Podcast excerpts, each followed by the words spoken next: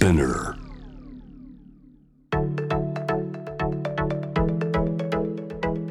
伊藤忠 Dear Life, Dear Future Brought to you by 伊藤忠 SDGs スタジオ伊藤忠 SDGs スタジオから公開収録でお送りする Dear Life, Dear Future 今回お迎えするゲストはディッシュの矢部正樹さんです。こんばんは。こんばんは、よろしくお願いします。よろしくお願いします。おす。ごい。今日日もたくさんね。ありがとう。おお、矢部さんファンが嬉しい。拍手ね、が来てく聞こえますね。れていてありがとうございます。ありがとうございます。公開収録なんでね皆さん来ていただいてますけれども、はい。あのーまずディッシュのフはい。ァンは、えっとスラッシャーって呼ばれてるんあ、ですか？そうです。僕たちを応援してくださる方、スラッシャーと、スラッシャーはい、呼んでます。ずいぶんなんかあのごつい すごいね可愛らしい綺麗な素敵な方ばっかりなんですけどスラッシャーですみたいスラッシャーです。な で、強そうなそのディッシュのフはいァンのことをスラッシャーと呼んでて、はいその中でまあ僕のことを、はいあの応援してくださる方を正木信者って呼んでます。信者。だもうここに集まってる方々はもう完全正木信者の方々ですね。私は正木信者ですよっていう方。ああもう皆さんそうですね。皆さん信者でいらっしゃる。なるほどね。じゃあ今日拝みにいらっしゃったんですね。ディッシュの表記の後ろにスラッシュがついて、スラッシュ二つついてるから2本ついて。るスラッシャー。そうです。そこからね。はい。そっか。すごい。じゃあ正木信者からははい。何て呼ばれてるんですか、僕マー君あマー君はい。そうなんですね。基本的にまあマー君が多いですね。マー君が多い。マー君って呼んでますっていう、あ、ま、マー君以外で呼んでる人いますか？マー君以外は何だと思いますか？まちなみに。ままさき君とか。まさきくんですか？なのかな？あそうですね。あ、あまさきくんそうです手挙げねてますね。なるほどなるほど、じょどう私はじゃあなんてお呼びしたら？えじゃあせっかくなんでマー君でいいですか？いいんですか？えいいです。逆にいいですか？君って。大丈夫です？いいですか？ありがとうじゃあちょっと マー君とすみません。ありがとうございます。よろしくお願いします、はいあの今絶賛ツアー中なんですよね？そうですね。ツアーやってますね。忙しいやっぱり今回十十六箇所ぐらい回るんですよ。やっぱりどんどんあのコロナ禍とかもうん。だんだん緩んできたので、いろんなとこ行けるようになってきたので、ねえ、はい。アーティストの人は結構ライブができなくて辛かったっていう人多いですもんね。で声出しとかも今回からやっとできるようになったので、お客さん側もね、はい。そうかやっぱり全然違いますか？全然やっぱ違いますうね。なんか本当僕らだけなんか声出してると、うん。これちゃんと伝わってるのかなとか、うん。楽しんでるのかなっていうのがすごい不安になってくるんですけどそうか。やっぱなんかライブってこうお客さんと一緒に作るものだからななんか声出してくれたらやっぱありがたいなというかそうなんですね。もっと楽しくなりますね。そうかそうか。じゃあそういう意味でもすごくやっぱこうもうライブやってるこう特別感みたいなものもすごい味わって今。そうですね。楽しいですね。へえ、はい。なんかあの SDGs がテーマのライブにあの出演されることもあるみたいですけども。かそうですね。なんか番組にも一回出させていただいてー。歌ったりとか、はい。やっぱりそうなるとこう環境のこととかいろいろ考えること増えてきますか？まあやっぱりそうですね。とかあの、まあ、僕ギター担当なんですけども、まあ、やっぱギターも木を使ってたりとか、うんうんなんかそういう自然のことだったりとか、まあ、考えたりあとやっぱ曲を作るにおいても、うん。なんか僕らは結構愛とか、うん。なんかまあなんかそんな大それたことは言えないですけど、まあ、平和とかうんうん。をやっぱなんかこの曲を聴いて幸せになってくれたら嬉しいなとか。うん。なんかそういうことを常に思って作って発信してるのでう、んうんやっぱそうですね。考えるようになりましたね。うんうんそうなんですね、はい。まあ、環境のこともそうですけどあの LGBTQ+ のことも結構、あのいろいろ思いがあるみたいで。そうですね、うん。あの僕舞台もやらさせていただいてるんですけども、はい。それであのそういう作品と出会って、うんうん。あの出演してからは結構考えるようになりましたね。この作品っていうのは？はい、あのジェイミーっていうミュージカルの作品なんですけども、はい。まあ、これ本当主人公があの、うん。ドラッグクイーンを目指す高校生生のお話で僕はまあその主人公をいじめる役だあったんであうんうん。結構本当いろいろ考えましたね。ううん、、はいやすごいあの複雑ですよね。まあめちゃくちゃ複雑です。うん、やっぱりね作品としては本当にその主人公をいじめていかなきゃいけないけど、でもまあ本当この矢部正樹自身としてはうん。本当にもうそういう気持ちとかは全くないから、うん。まあだから逆にそのあんまり受け入れられない人ってどういうことを考えてるんだろうなとか、うん。逆にそっちを考えることによってだって役とつながらなきゃいけないですもんね。やっぱり。うんうん。だからよりうんなんか考えましたね。へえ、あのまあ、じゃあこの「ジェイミー」っていう作品がきっかけでいろいろ考えるようになったわけですけど、はい。今はどうですか？どういうことが気になったりとか？まあでもやっぱそっからは、うん。その LGBTQ+ プラスの方だったりとか、まあ、あとはその本当男女平等だったりとか本当なんかなんだろう人間人それぞれがうん。やっぱ、なんだろう生きていく上で本当楽しく幸せであったらいいなっていうのはすごい考えたり思ったりしますね。うん。うん。やっぱりまあ作品の中にもあったと思うんですけど、はい。い、ろんな、ね、不平等をうん。こう感じることがあると思うんですけど、はいはい。例えばあの矢部さんから見てこうこういうのは良くないなとかこうこういうのがすごく気になるなっていうのなんかありますか？変わってほしいなとか。うーん。なまあなんか何がっていうよりは、うん。僕まあ個人的な意見なんですけどすごくあのなんだろう人と同調する考えを持ってる方っていうのがすごい多いなと思っていて、うんうん。なんかこう自分で考えは考えるけど例えばなんだろう意見とかでマイノリティになってしまったらなんか嫌だなとかそういうふうに思う人ってすごく多いと思うんですよ。うん。だからそうではなくてやっぱり自分の意見っていうのを大切にしたりとか、うん。まあ、あのマイノリティな意見になっても、うん。なんか自分っていうものをしっかり持ってる人っていうのがすごくなんだろう生きてて楽しいだろうしうん。あの幸せなんじゃないかなって思うので僕は結構そういうのは心がけていたりというか、うん。自分の意見だったり考えっていうのを大切にしてますね。うん。だからこの「ジェイミー」っていう作品も、本当ジェイミー主人公がすごく自分を持ってるキャラクターなので、うん。そこからやっぱりうんなんか思うようになりましたね自分も。自分を持つのが大事だなって、はい。ああなるほどね。実際に周りでこう見たり感じたりすることってありますか？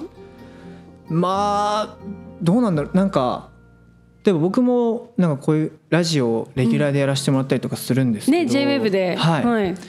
とか質問とかでも例えば、まあ、ちょっと話変わってきちゃうかもしれないですけど、うん。友達作りがうん。できるか、まあ、このあの今新学期始まったばっかだと思うんですけど、はいはい。友達作りができるかどうか不安ですみたいな。うん。でも友達って僕的には作りに行くものじゃないなって思ってるんですよ。うんうん。友達って自然とできるものが友達だと思ってるので、やっぱりりそのなんだろう友達ができなきゃ周りとなんか違って嫌だなとか、うん。なんかちょっとあの省かれたりしてみたいな考えになっちゃうと思うんですけど、なんか僕そうやってできた友達って長続きしないなって思ってるんですよ。そうか。うんうん。だからなんかね友達のことだったらうん。作りに行かなくていいんじゃないかなっていう僕はそういう意見を言ったりとか。でもマー君さ寂しいじゃんありがとうございます。やっぱ。あー例えばね、まあまあ新しい学校とか入って、はい。なんかこう仲間欲しいじゃん。まあでもなんかそれ、まあ、ぼ僕自身結構一人が好きっていうのもまあもしかしたらあるかもしれないですね。へ。ーうんうん結構一人行動が好きでそうなんですよ。一人でいる時間がなきゃ嫌だなって思っちゃうんですよ。えなんかじゃあさそのあの大きななんて言うんだろうな。その学校もそうだけど、ああいうさいろんな人がいるところにの中で一人でいても結構平気。そうですへね。えはい。あじゃあ本当に友達そんなに無理して作る必要ない だから僕自身も友達そんな多くないんですよ。あそうなんだ そうなんですよ。へえ、はいえちなみにあの有名人とかで仲いい人とかいいますか？うわー本当うちのメンバーとかになっちゃうかもしれない。ごめんね聞いて ごめんね変なこと聞いちゃってそうかそうだよねそうなんですよ。でもまあその本当にあの強いつながりの少ない友達で十分本っていう、当そうですね。なるほどねそれだけいればうちまあメンバー4人なんですけど、んうんもう本当深いつながりのやつが3人もいるんで、うんうんそれだけいれば十分かなっていう。ね、でもまあそういう意味ではその LGBTQ+ プラスの人っていうのはすごく孤立しやすかったりとかうん。その例えばあのオープンに言ってる人ばっかりじゃないじゃそないですか。すね。やっぱりなかなか言えなかったりとか、うん、でなんか言ったことによっていじめられたらどうしようとかあの、うん。ね、あのみんなからの違う風に扱われたらどうしようっていう不安から隠さなきゃいけないと思って生きてる人たちってそうです。ねなんかこうあの隠し事を持って生きるってそれだけですごいストレスじゃないですか。すごく辛い生きづらいと思うので、ねえだからなんかそのそういう悩みを持ってる人たちがその隠さなくて済む世の中に早くなってほしいですよまあ本ね。当にそれはすごく思いますね。うはいそれがまさに多分平等なねはい世の中ってことになってきますようねん。そうですね。うんこのミュージカルのジェイミーもねやっぱり音楽もすごいメッセージが詰まってたんだろうなと思うんですけど、はいはいはい。このジェイミーのテーマになっている LGBTQ をめぐって、はい。世界中で差別とか偏見に苦しんでいる人がいますけれども、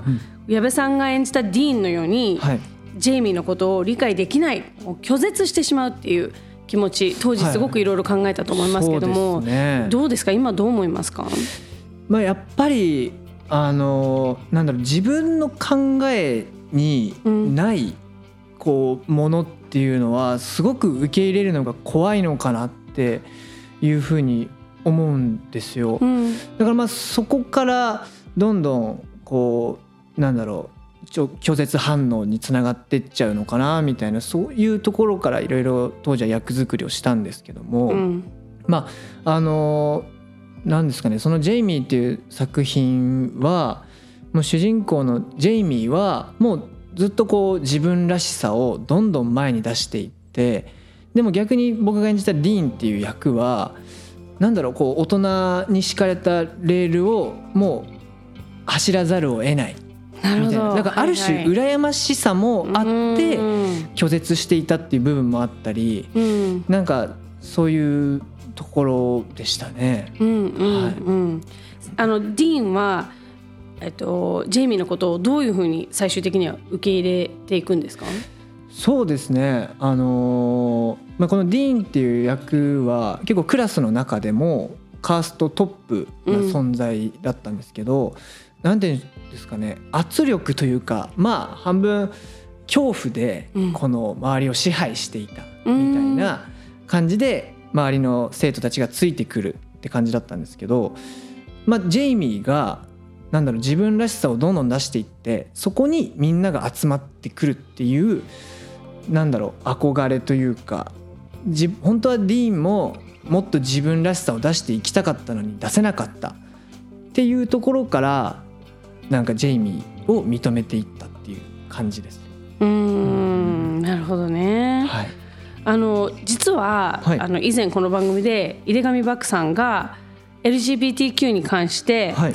理解することではなくて認める気持ちを一人一人が持つことが大切っていうふうに話してくれてるんですけども、このやっぱり理解しようとしても理解できないことってあるのかもしれないですよね。はい、それまあ、うん、どうしてもねあのまあちゃんとしっかり考えるっていうことがまず大事だと思うんですよね。いうん。ろいろ知ったりとか、そういう方がいらっしゃるとか、うんなんかそういうところに目を背けずにしっかり理解し、理解というか、まあ、考えることが大事だと思うんですよ。でもその中でやっぱりまあ理解できるできないっていうのは発生してくるのはしょうがないことだとも思うので、でも本当にまあ認めるっていうことはなんかすごい言ってることは分かるなっていううんのは分かりますね。これ結構あの例えば私はアメリカの情報をよく見たりするのでアメリカとかの場合は、あの宗教を理由にはいはい。受け入れられませんとか、うんなんかあの拒絶するみたいな人が結構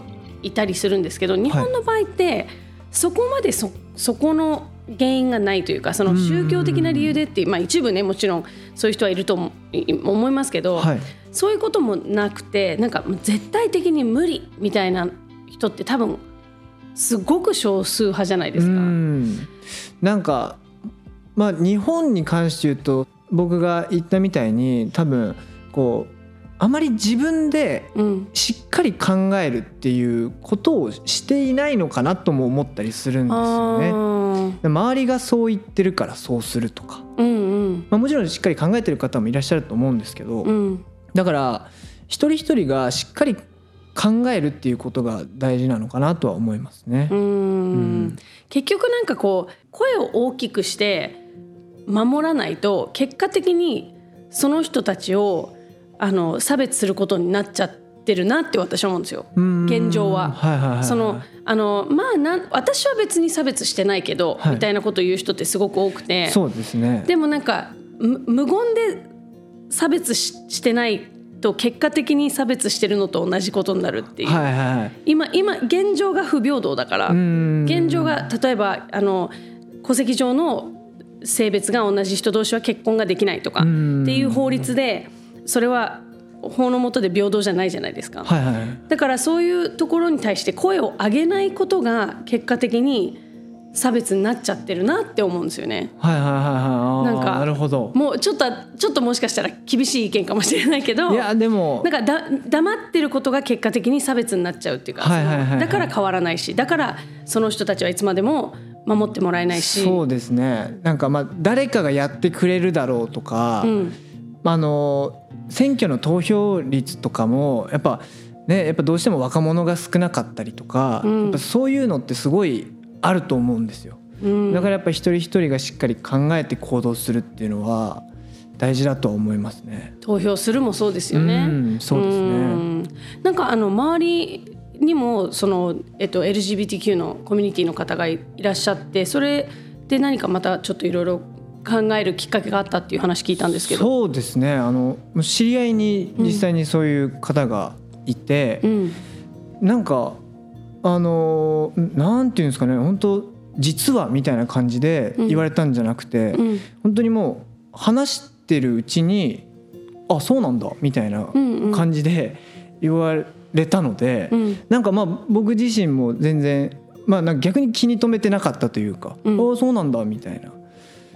感じですね。うんうん。はい、本当なんか自然と僕の中では溶け込んでいましたね。なんかその人自身があのオープンに生きられてる、あ、そうですね。結構オープンな子でしたね。うんうんその子は。うんはい。それって多分そこまでに出会った人たちがみんなああ、ねなんかこうそうですね。悪い人がいなかったというか、はいはいはい。なんかこの先もその人がそういう人に出会わないことになりますけどね。うんそうですね。そうかでもやっぱりそういうふうにこうあの今それこそあの、まあ、いろんな統計があって何ともこれとははっきり言えないんですけど、はい。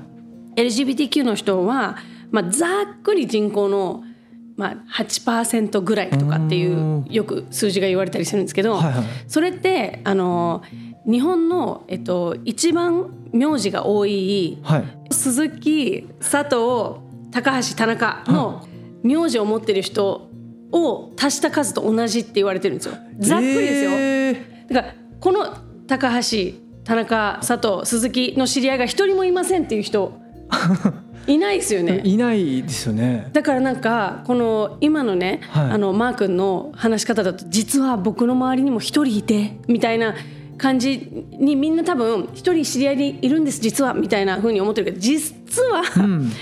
もう今の数ぐらい本当はいて、はいはいはいただただその人たちが伸び伸び生きられてないだけなんだよね。い言え言えてないとかそうそうそう隠しちゃそうってるっていう。だからそう思うとなんか本当に息苦しいって思ってる人ってたくさんいるんだなうってんねそうですね。そう考えるとそうですね。もちろん少ないからいいってわけじゃないんだけど、でもこんなにたくさんいるのになんなんなんかしてあげられてないのってすごくなんかうん歯がゆいよね。そうですね。それはすごいそんなにそうなんですよ。へーって思うといやもう早くなんとかしようよそうですね。本当行動していかなきゃって思いますね。そうそうそう。なのでなんかこうその数字だけでもなんとなく今日みんな持って帰ってもらってあそうかじゃあ。考えるきっかけには多ねえ。分なりますね。なりますよね、全然。なんかすごい分かりやすい数字だなと思って。そうなんですよ、はいはいはい。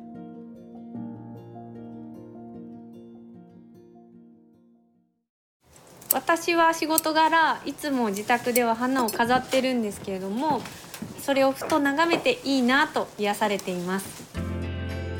そう語るのはアナウンサーからフラワーアーティストに転身を遂げた前田由紀さん。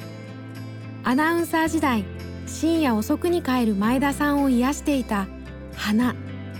いつしかそれを仕事にしたいと好奇心が膨らんだそう。今はフラワーアーティストとして活動しています。イベント装飾でしたり花屋を運営したりしていますその活動の中で抱える苦悩がある。フラワーロス。日本で年間販売されている30億本のうち10億本が捨てられているという。売れ残ってしまうお花っていうのはお花を飾る人が増えていけばなくしていけると思うのでお花の魅力を知ってもらって減らしていきたいっていうのと短い期間で役目を終えてしまうお花などはこういろんな方にめでてもらうきっかけ作りにできたらいいなと思ってます。フラワーロスをなくすため前田さんが取り組むことは？いろいろ試していく中で今は寄付という形がしっくりきています子育て支援施設や児童養護施設への寄付。地元鎌倉では地域の方にお裾分けする事業にも参加しているそう。もらってくださる方が部屋が明るくなったとかまだ咲いてるのとかすごく喜んで声をかけてくれるようになったんですね。お花の裾野がちょっとずつ広がっていくのを手応えとして感じることができました。